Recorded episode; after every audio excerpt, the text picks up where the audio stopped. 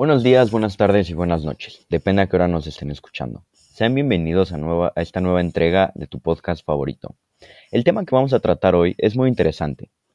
Las radionovelas, pero no cualquier tipo de radionovelas. Vamos a hablar de las radionovelas mexicanas, empezando por Calimán. Calimán, también conocido como el hombre increíble, es un superhéroe mexicano amado por las generaciones anteriores. Las nuevas generaciones lo conocen un poco más por sus historietas y por sus películas, pero no todos saben que inició como una radionovela en 1963. Para darte un pequeño resumen, Calimán era el séptimo hombre de la dinastía de la diosa Cali. Es acompañado por su compañero Solid, un joven descendiente de los faraones, con el fin de combatir las fuerzas del mal. Cada capítulo es una aventura completamente nueva, en donde busca imponer justicia y hacer el bien. Así mantuvo a muchísimas personas en México, hasta que en 1965 llegó a las historietas, donde su fama creció muchísimo. Su, fama fue tanta que hasta se siguen transmitiendo algunos episodios hoy en día. Bueno, de la siguiente radionovela que vamos a hablar se llama La herencia. Aquella época, hace muchísimos años, cuando, cuando estaba apareciendo la televisión, la tecnología, el internet, las computadoras, la radionovela fue desapareciendo.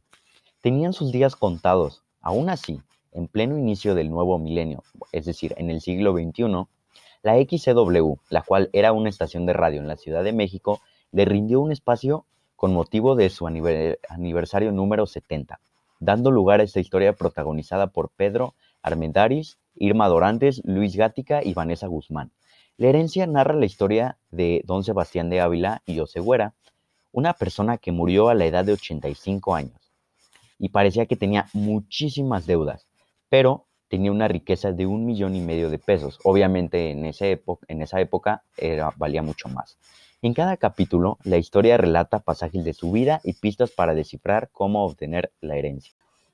Bueno, de la siguiente radionovela de la cual vamos a hablar es Chucho el Roto. Esta es considerada como una de las últimas grandes radionovelas que transmitió la XCW.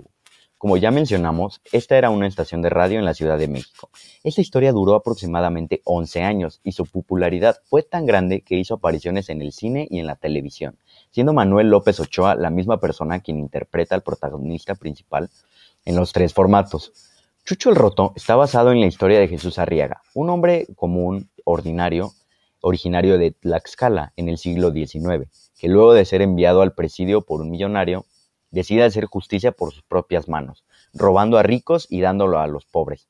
Esta historia obviamente nos recuerda un poco a Robin Hood, aunque le da su enfoque mexicano, la cual lo convierte en un clásico de las radionovelas mexicanas. Porfirio Cadena, El Ojo de Vidrio, es la siguiente radionovela de la cual vamos a hablar. En Monterrey, al norte del país, la radionovela también se estaba haciendo presente, y esta historia representa todo esto.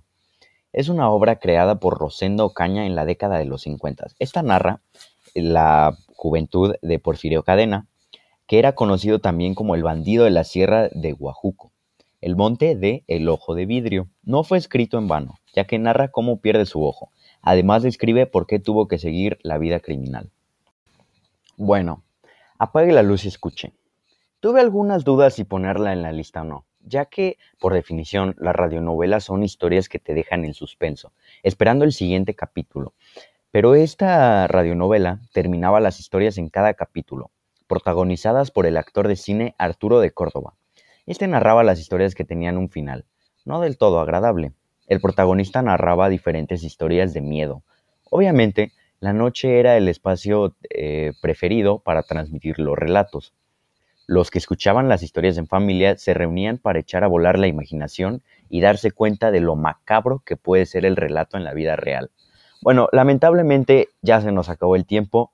Fue un placer estar, hablando con ustedes. Acuérdense de seguirnos en todas nuestras redes sociales. Nos vemos la próxima semana.